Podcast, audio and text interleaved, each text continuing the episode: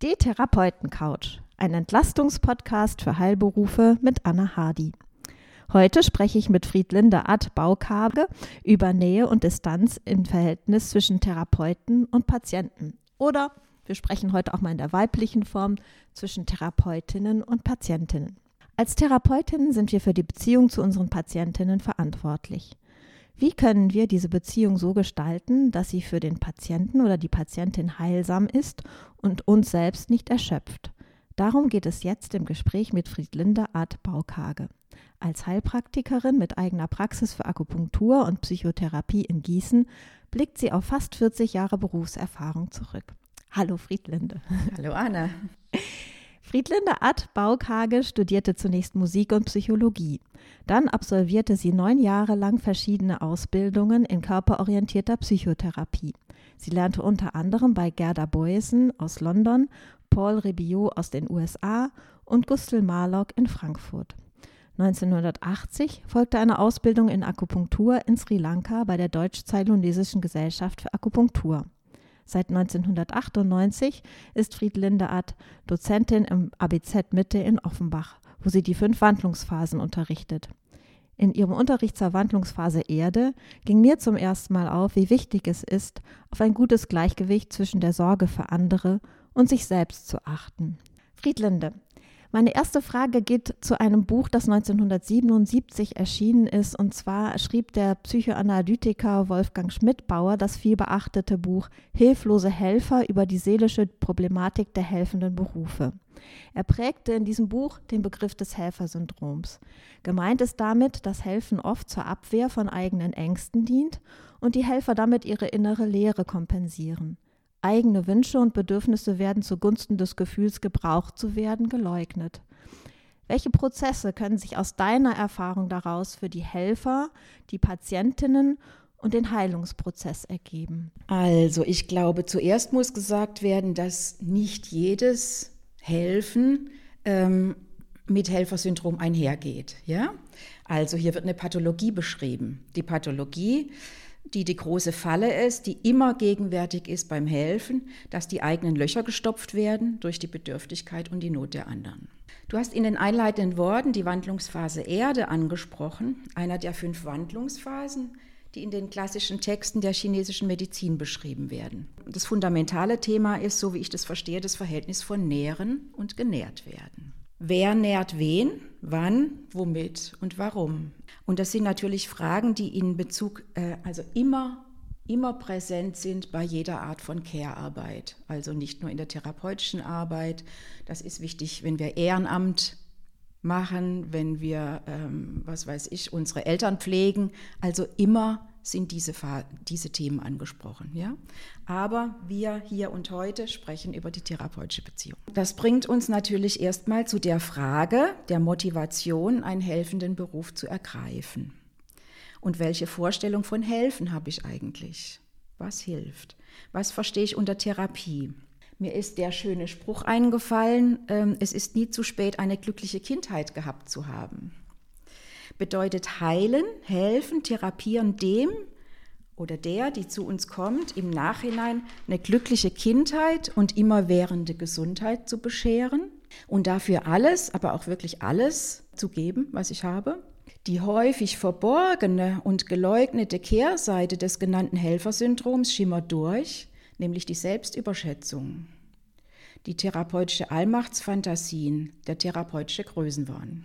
Es ist interessant zu überlegen, was ich einerseits mir selbst antue mit so großen Versprechungen. Ich könnte alles und jederzeit erreichen. Äh, und die Versprechungen können natürlich implizit oder explizit sein. Ja? Die sind nicht immer ausgedrückt, aber äh, die können so unterschwellig mitspielen an meinem Auftreten, an meiner Art, mich darzustellen und so weiter. Ich selber muss dann entweder dauernd so tun, als ob, oder ich stehe permanent unter einem sehr großen Druck. Die Überforderung liegt nahe. Und die Enttäuschung sicherlich auch, denn das, was dann äh, implizit oder explizit versprochen wird, ist ganz oft überhaupt nicht erfüllbar und erreichbar. Was ich mit den großen Versprechungen dem Patienten und der Patientin antue, wenn ich mich selbst als Therapeutin so wichtig und groß und unfehlbar aufbaue, muss automatisch die andere Person klein sein und klein bleiben. Irgendwie unmündig. Das Gegenteil vom sogenannten mündigen oder kompetenten Patienten, ja, von dem ja jetzt viel die Rede ist. Ja. Was ich letztendlich sagen will, ist, die Falle des Helfersyndroms kann nur umgangen und vermieden werden durch viel, viel kritische Selbstreflexion und Reflexion unserer Rolle, unseres therapeutischen Tuns und unseres therapeutischen Tuns, genau. Dazu ist ganz interessant, ähm, das Wort Therapie stammt vom griechischen Wort Therapon ab und das heißt Diener, Gefährte. Und mit Gefährte verbinde ich, wir gehen gemeinsam. Der Michael Balint vertritt in seinem Buch Der Arzt, sein Patient und die Krankheit die These, der Arzt ist die Medizin. Und von Hippokrates stammt die Aussage, der Patient selbst ist der Arzt und der Arzt ist nur der Helfer. Also hier wiederum der Diener. Ja. Irgendwo ist wahrscheinlich beides, schwingt beides mit oder, oder wir bewegen uns dazwischen, immer hin und her. Können wir überhaupt jemandem nachhaltig zu mehr Gesundheit verhelfen, der oder die selbst keinerlei Verantwortung dabei übernimmt? Das ist ja auch eine ganz große und wichtige Frage und wie wir dazu beitragen. Thematisierst du das ganz am Anfang, wenn Patienten zum ersten Mal zu dir kommen? Ja, also es kommt sehr darauf an, mit was die Patienten kommen. Also ich erinnere mich an einen Patienten, der ist mir heute Nacht nochmal eingefallen, als ich über unseren Podcast nachgedacht habe. Der hat ganz viel geraucht, eigentlich nur geraucht und ganz viel Kaffee getrunken und hatte natürlich Magenbeschwerden. Der kam mit saurem, also mit Sodbrennen und Magenbeschwerden und gereiztem, also Reizmagen. Und der wollte, dass ich den Reizmagen wegmache, aber er wollte weiterhin eigentlich rauchen und Kaffee trinken und weiter nichts, ja. Da habe ich gesagt, das können wir gemeinsam nicht bewerkstelligen, das schließt sich aus. Also da war ganz schnell klar, dass ich da nichts tun kann, ja, dass es nur gemeinsam geht, ja. Von daher stellt sich die Frage, was sind eigentlich unsere Behandlungsziele? Für mich ist eigentlich egal, mit welchen Nöten und Beschwerden jemand zur Behandlung kommt, das wichtigste Ziel die bessere Selbstregulation. Je besser sich jemand selbst spüren und wahrnehmen kann, umso besser kann er oder sie wissen, was er oder sie braucht, um sich gut oder gesund oder mit sich eins zu fühlen. Das heißt nicht, dass ich nicht helfend dazu beitragen kann, aber die gemeinsame therapeutische Zusammenarbeit funktioniert, wird dann immer besser. Ja? Und dabei ist egal, ob es sich um Homöopathie, westliche Medizin oder chinesische Medizin oder Psychotherapie handelt. Ja? Das, das Prinzip ist das gleiche. Und natürlich ist das Ziel der besseren Selbstregulation, das unterscheidet sich sehr davon, Symptome so schnell wie möglich bekämpfen und beseitigen zu wollen. Ja, ist einfach ein ganz anderes Ziel. Ja. Über die Symptome wollte ich gleich nochmal ausführlicher mit mhm. dir sprechen. Mich beschäftigt einfach noch so die Frage des Altruismus. Wie viel davon ist für dich in, in einer therapeutischen Situation angebracht? Also es gibt ja Leute, die geben ihren Patienten die Telefonnummer und die dürfen nachts anrufen oder im Urlaub. Inwieweit soll ich da meine eigenen Bedürfnisse und Wünsche, auch meine Abgrenzung mir zugestehen und sagen, nee, das, das ist mir zu viel? Weil da ja auch auf der anderen Seite die Gefahr des Ausbrennens besteht. Ne? Du hattest ja am Anfang schon gesagt, wenn ich zu viel von mir erwarte, kann ich ausbrennen, aber ich glaube auch, wenn ich zu viel gebe und zu wenig auf meine eigenen Bedürfnisse achte, kann das genauso passieren. Wie siehst du das? Also dazu möchte ich gerne ein Zitat vorlesen von Sun Simyao äh, einem berühmten chinesischen Arzt aus dem 7. Jahrhundert. Und dieses Zitat beantwortet im Grunde sehr gut deine Frage, nach den Bedürfnissen der Behandler, des Behandlers, der Behandlerin und der angemessenen Abgrenzung. Also ich lese jetzt, der große Arzt lebt in Harmonie mit der Natur und lehrt seine Patienten dasselbe zu tun. Wenn er behandelt, bleibt er ruhig und vollkommen anwesend und zugewandt. Er lässt sich nicht von persönlichen Interessen leiten. Stattdessen ist für ihn das Bewahren und Nähren eines tiefen Mitgefühls am allerwichtigsten und jetzt kürze ich das Zitat ein bisschen ab, er prahlt nicht mit seinen Erfolgen und strebt nicht nach materiellem Profit. Vor allem anderen bewahrt er ein offenes Herz. Das offene Herz ist so ein ganz wichtiges Prinzip eigentlich immer. Das heißt, ich bin nicht getrieben von eigenen Bedürfnissen, eigenen Interessen und meine Sorgen und Nöte, die ich vielleicht selber habe, die bleiben gerade außen vor. Und nun wird es nochmal interessant im Zusammenhang der Fragestellung, wenn er sich auf diese Weise auf dem richtigen Weg bewegt, wird seine Belohnung großes Glück sein. ohne dass er irgendeinen Dank fordert. Das gefällt mir so gut, dass Sun Miao hier von dem großen Glück spricht und der Belohnung, die sich einstellen kann.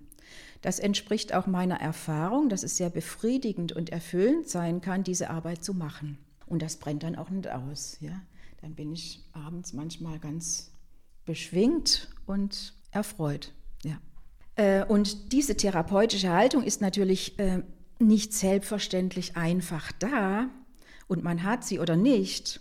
Nein, das setzt ganz bewusste lebenslange Selbstkultivierung voraus die in den klassischen Texten der chinesischen Medizin immer wieder hervorgehoben wird und in jeder guten therapeutischen Ausbildung der selbstverständliche Anteil an Selbsterfahrung ist. Je besser wir uns selbst kennen, umso besser kennen wir auch unsere heiklen und blinden Flecke und können uns darum kümmern und schauen, was uns selbst an dieser Stelle helfen könnte und werden somit nicht zum pathologischen Faktor für unsere Patienten und Patientinnen. Abgrenzung ist natürlich auch ein komplexes Ding. Also zum einen habe ich ja gerade das Zitat vorgelesen, aber mir ist zur Abgrenzung noch eine Patientin eingefallen. Das war äh, eine Frau, die ist so alt wie ich und hat etwa zur gleichen Zeit wie ich Psychologie studiert. Und also wir waren uns sehr sympathisch und äh, wir hatten irgendwie so zum Teil einen ähnlichen Hintergrund. Von da hatte ich gedacht, als sie zum ersten Mal da war, wir könnten uns duzen und habe ihr das angeboten. Und dann hat sie gesagt, nein, das möchte sie nicht. Da habe ich erst mal geschluckt und äh, dann hat sie gesagt, das hätte überhaupt nichts mit mir zu tun. Aber sie hat gesagt, sie könne ihre Themen besser mit mir bearbeiten, wenn wir uns sitzen. Und das fand ich sehr interessant und lehrreich irgendwie. Also ich, es hat mich beeindruckt. Ich fand es gut. Ja. Darf ich dazu kurz noch mal ja. was nachfragen? Mhm. Du hast eben gesagt, dieses eigene hat in der therapeutischen Beziehung keinen Platz. Auf der anderen Seite sollen wir aber auch nicht so tun, wie wenn wir alles ähm, wüssten und alles im Griff hätten und so. Deswegen sage ich jetzt mal aus meiner eigenen Praxis, manchmal, wenn es zum Beispiel um Ernährungsfragen geht und die Leute wissen, sie sollen nicht so viel Zucker essen, dann sage ich, ja, aber manchmal genehmige ich mir das eben auch. Oder ich habe auch manchmal Schwierigkeiten mit dem und dem.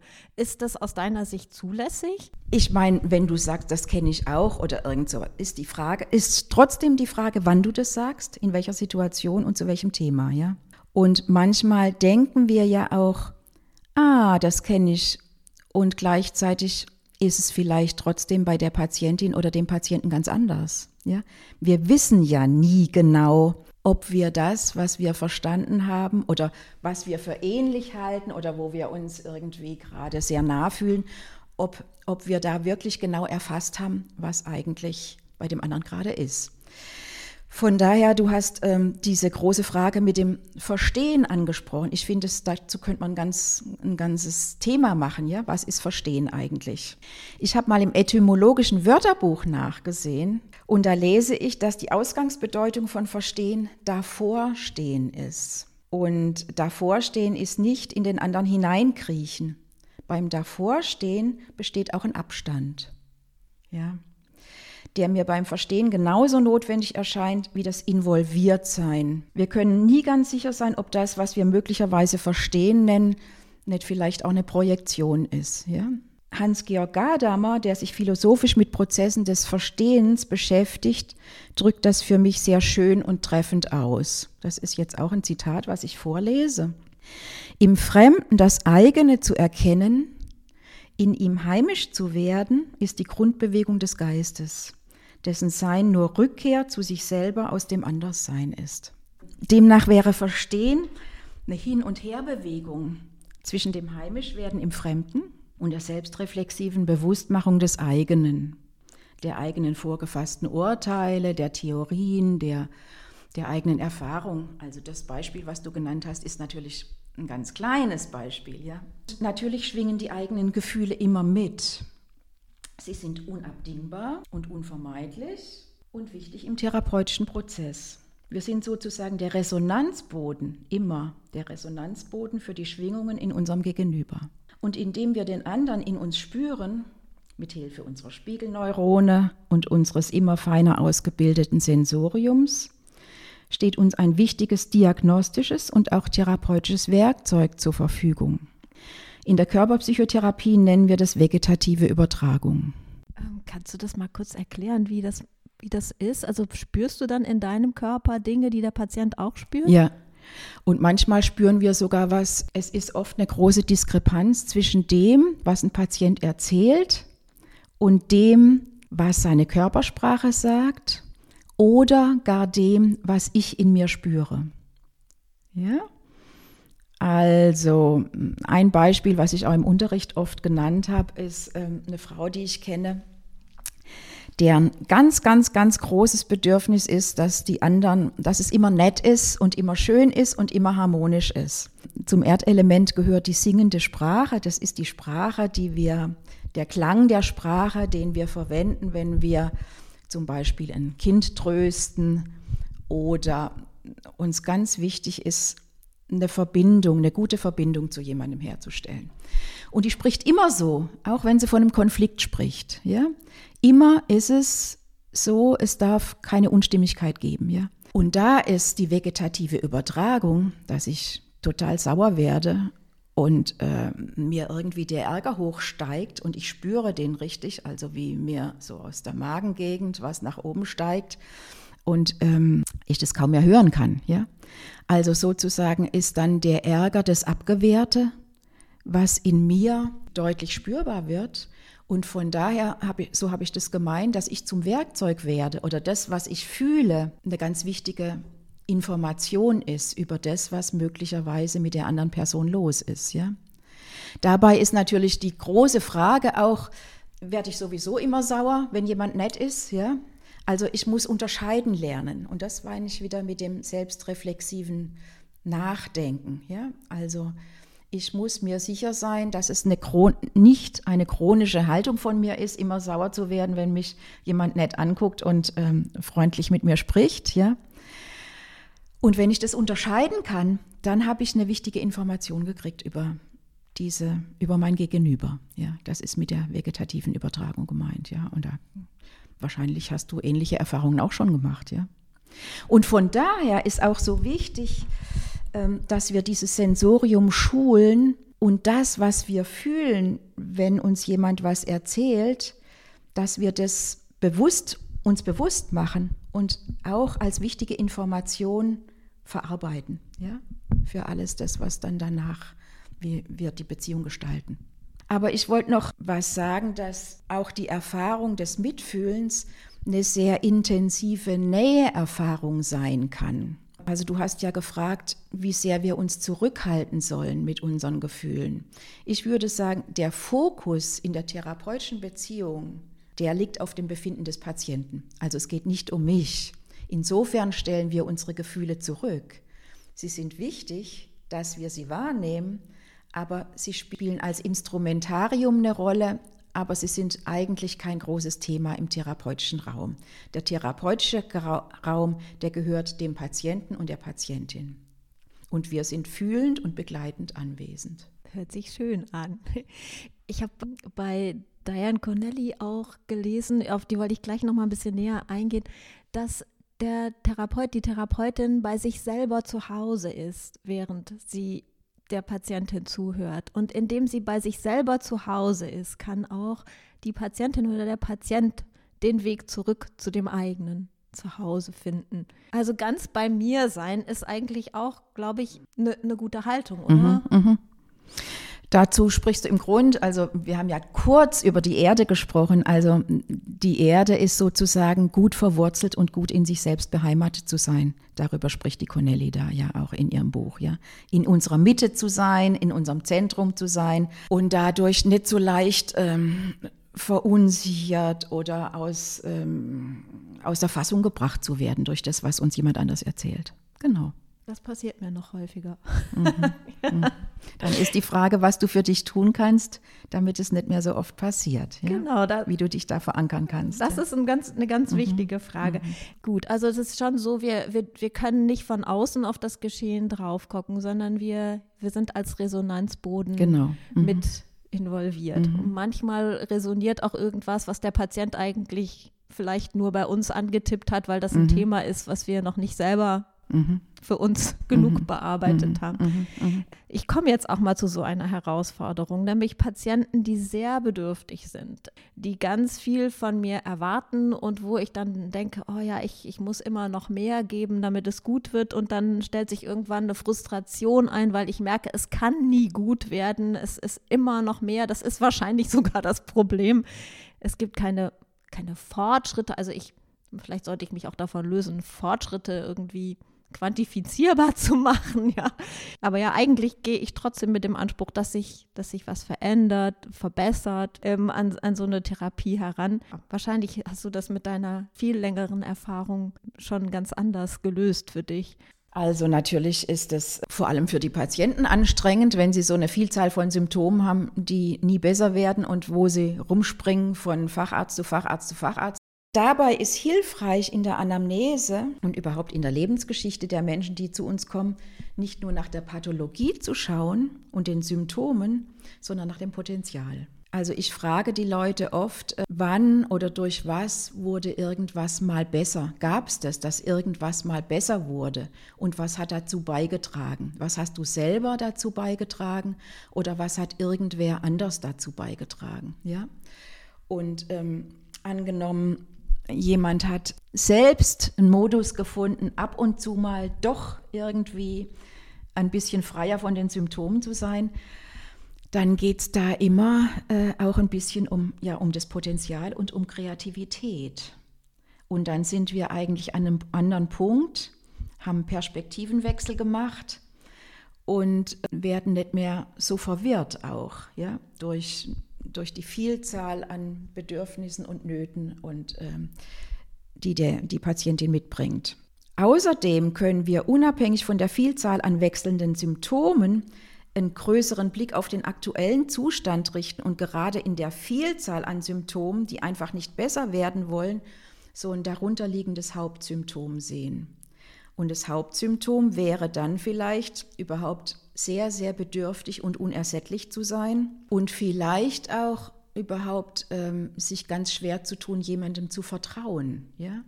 Es kann ja auch sein, dass eigentlich viele Leute schon hilfreich waren in dem, was sie gemacht haben, aber die Frage immer ist, ah, war das jetzt gut, war das jetzt das Richtige? Also sozusagen auch ein Mangel an Vertrauen. Und dann haben wir einen klareren Fokus. Dann müssen wir nicht mehr hin und her jagen von Symptom zu Symptom, sondern das Hauptsymptom ist die Unersättlichkeit und äh, die Bedürftigkeit. Ja? Und vielleicht hilft uns das, auf einen anderen therapeutischen Weg zu gehen. Ja? Du hast in der Frage gesagt, dass diese Patienten, dass du die oft empfindest als Fass ohne Boden. Und da wäre ja interessant zu untersuchen, wie könnte das Fass einen Boden kriegen? Was könnte der Boden sein? Wie, ja, wie können wir einen Boden schaffen? Die fünf Wandlungsphasen, jetzt wenn wir chinesische Medizin haben, helfen uns da total. Also die große Bedürftigkeit wäre beheimatet im Erdelement.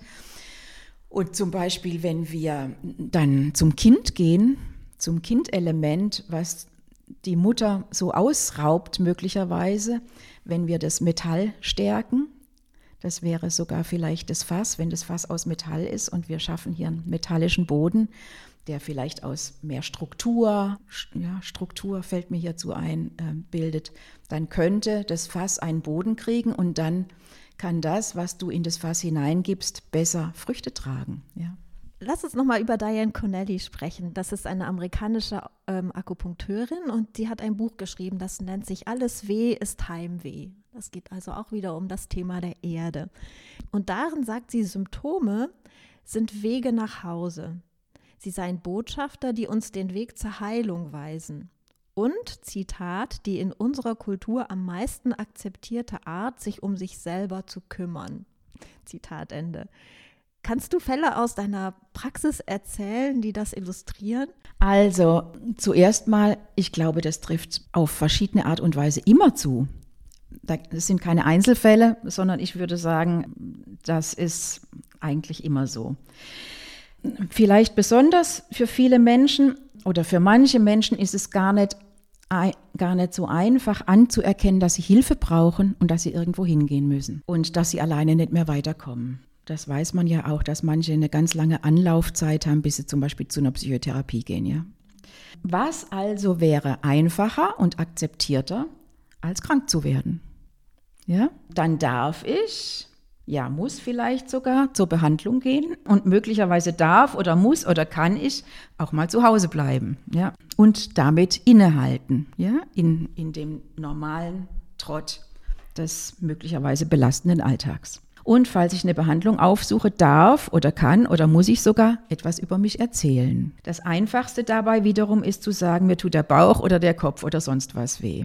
Also ein Symptom zu haben, ist hilfreich so gesehen, ja. Und dann merken wir als Behandlerin, ob wir über den Bauchschmerz hinaus noch etwas anderes wissen müssen, um gut behandeln zu können, um den Bauchschmerz zu verstehen. Übers Verstehen haben wir ja schon gesprochen.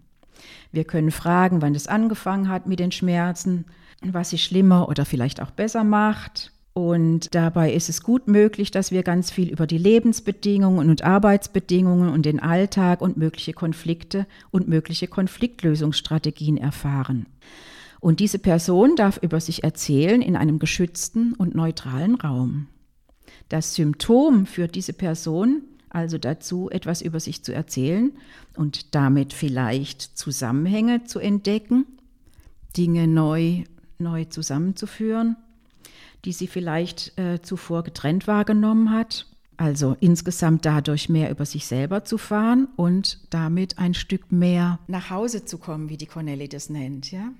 Also sozusagen vielleicht auch mehr ganz zu werden, ja? wenn der Teil, der in der Selbstwahrnehmung und vielleicht auch in der Außenwahrnehmung der deutlichste ist, nämlich immer gut zu funktionieren, fit, fröhlich und funktionsfähig zu sein.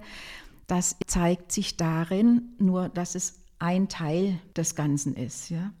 Und das Ganze ist zu diesem Zeitpunkt vielleicht ganz erschöpft und eben überhaupt nicht funktionsfähig und hat ein Bedürfnis nach Ruhe oder nach, nach ähm, gehalten werden oder was auch immer.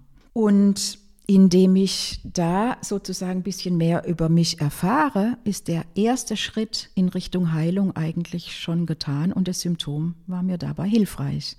Und von daher ist natürlich auch die große Frage, ob das Behandlungsziel, ein Symptom so schnell wie möglich zu beseitigen, überhaupt angemessen und gut ist. Will ich denn, dass nach der ersten Behandlung alles gleich so weitergeht wie bisher? Vielleicht soll alles gar nicht so weitergehen wie bisher. Ja.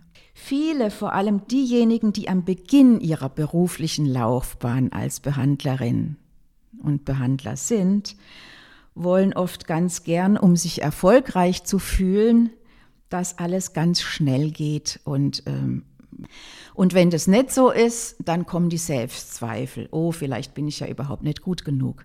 Aber wenn wir diesen anderen Blick auf die Symptome haben, wie die Cornelli das beschreibt und wie ich das jetzt gerade beschrieben habe, dann wird so deutlich, dass möglicherweise die Patientin oder der Patient einfach noch ganz viel Zeit braucht und länger noch krank zu sein, das Beste ist, was dieser Person passieren kann.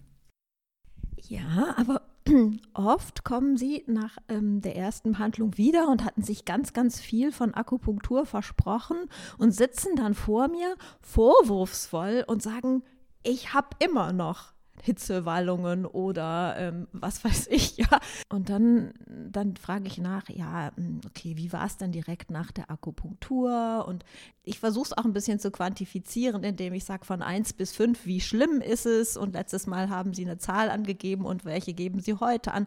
Außerdem ist es nach einer Woche auch oft viel zu früh, danach zu fragen.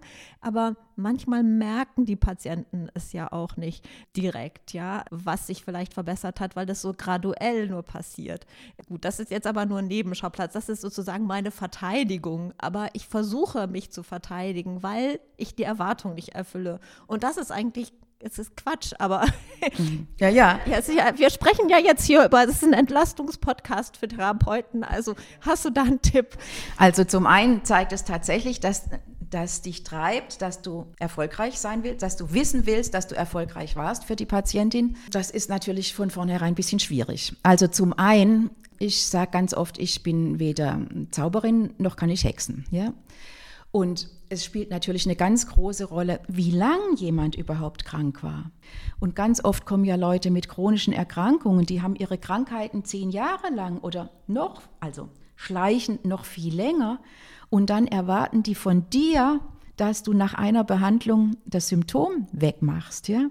Also ich finde es oft sehr interessant, dann weiter zu fragen. Also, mir fällt jetzt ein Beispiel ein. Ein Beispiel könnte sein, jemand hat, äh, steht sehr, sehr viel unter Spannung, hat vielleicht noch Schulter-Nackenschmerzen, vielleicht Bluthochdruck.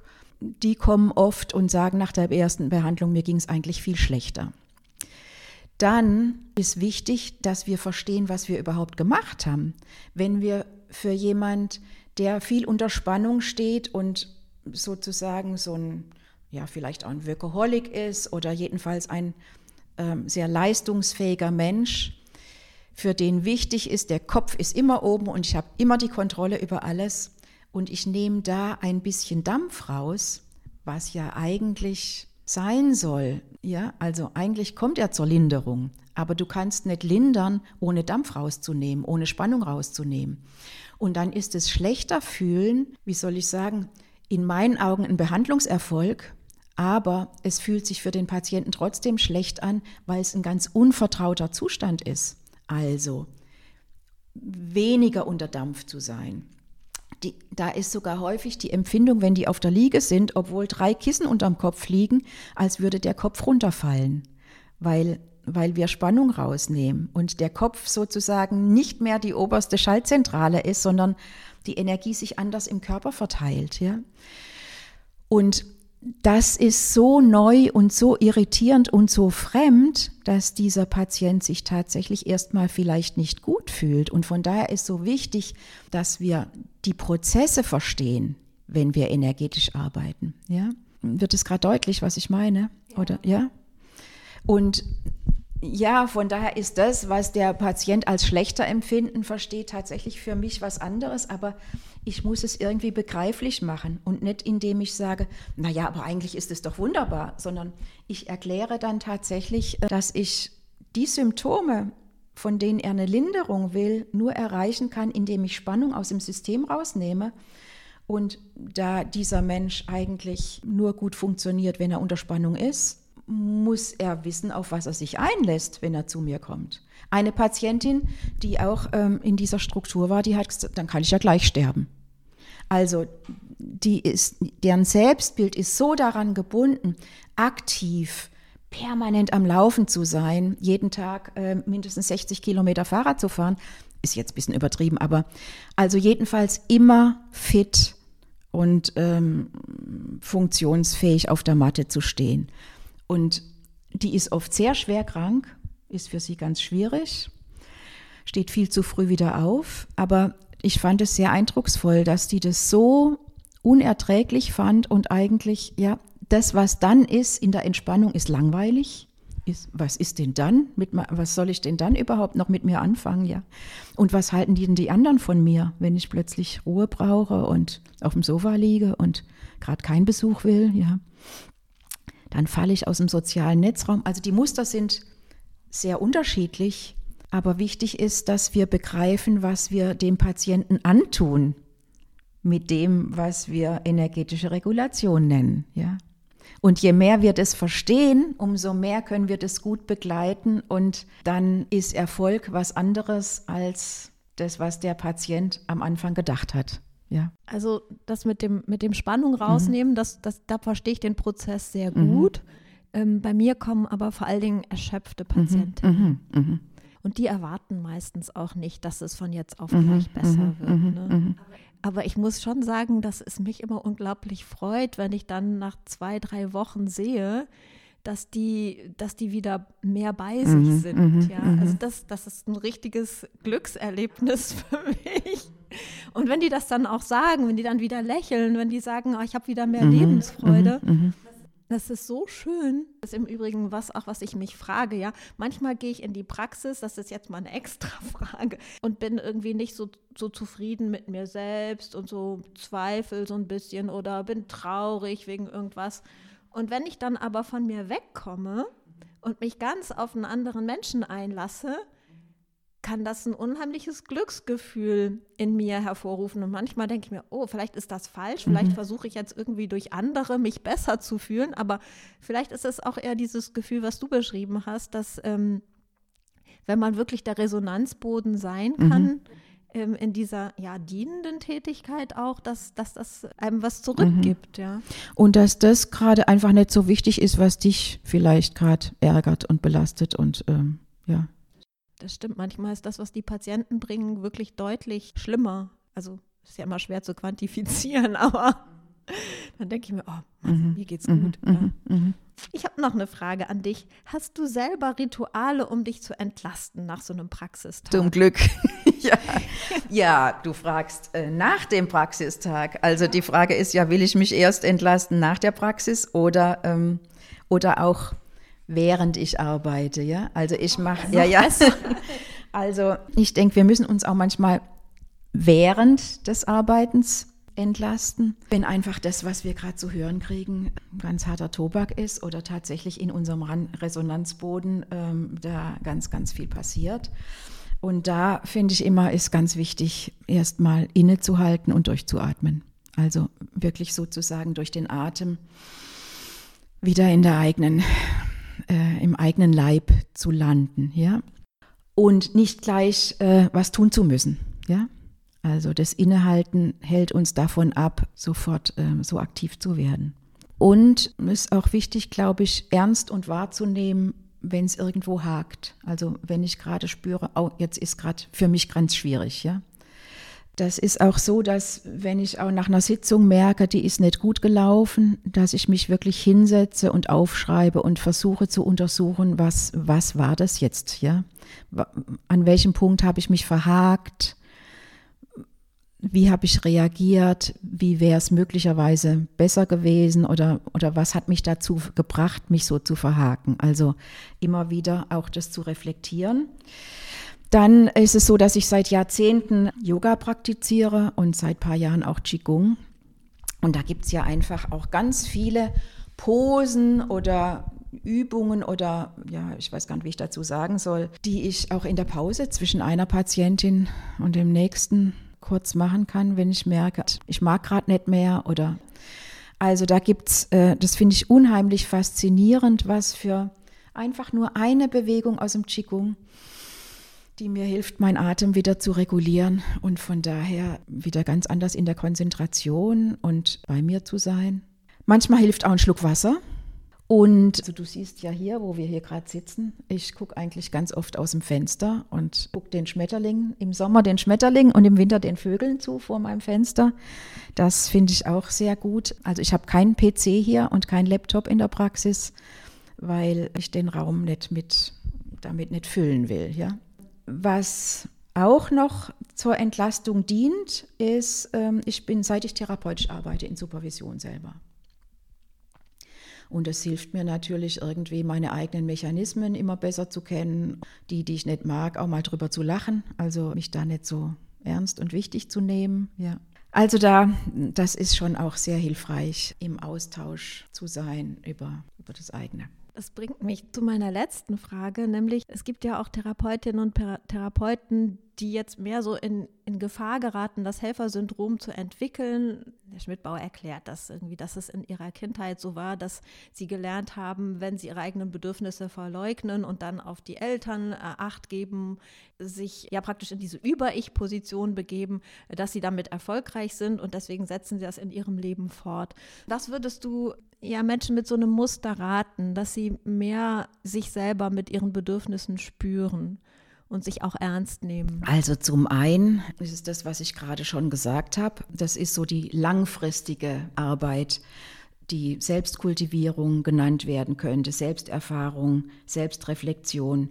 Und das finde ich eigentlich unabdingbar und äh, notwendig und hilfreich und langfristig ja auch sehr entlastend. Ja?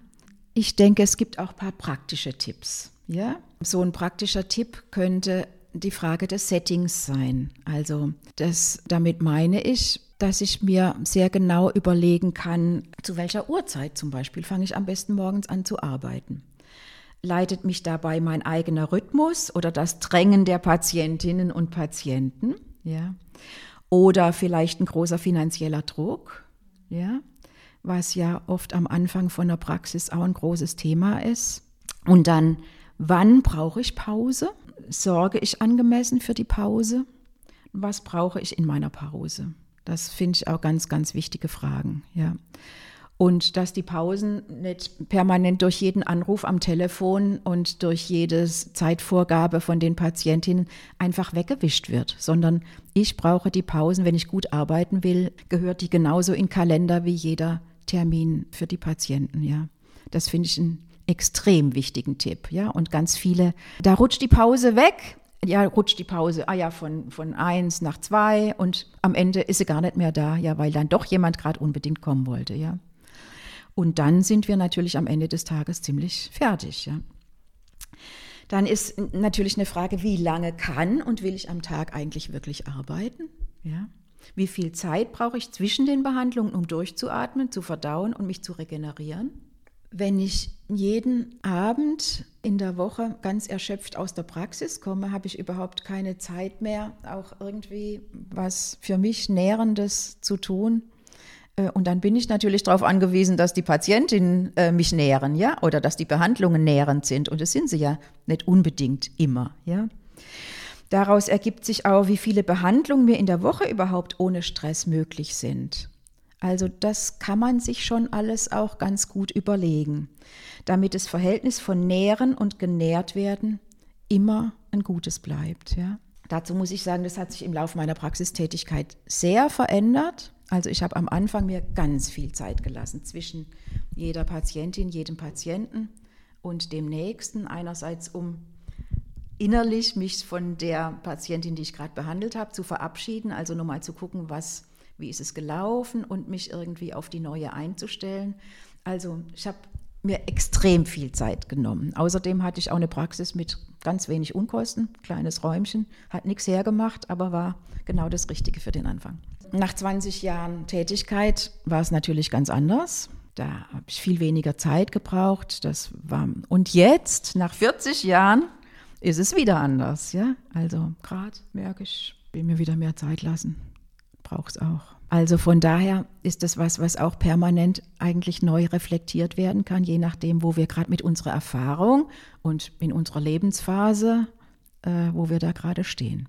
Wobei man dazu sagen muss, dass wir da ja auch wirklich den Luxus haben, selbstbestimmt zu arbeiten. Ne? In dem medizinischen Versorgungszentrum, in dem ich meine Praxis jetzt seit einem Jahr habe, sehe ich, dass die Ärztinnen und Ärzte das leider überhaupt nicht können, dass sie sehr getrieben mhm. sind. Mhm. Und das finde ich, finde ich ganz problematisch, mhm. weil wenn die selbst so ausgelaugt sind, können die sich auch gar nicht mehr wirklich den Patienten zuwenden. Mhm.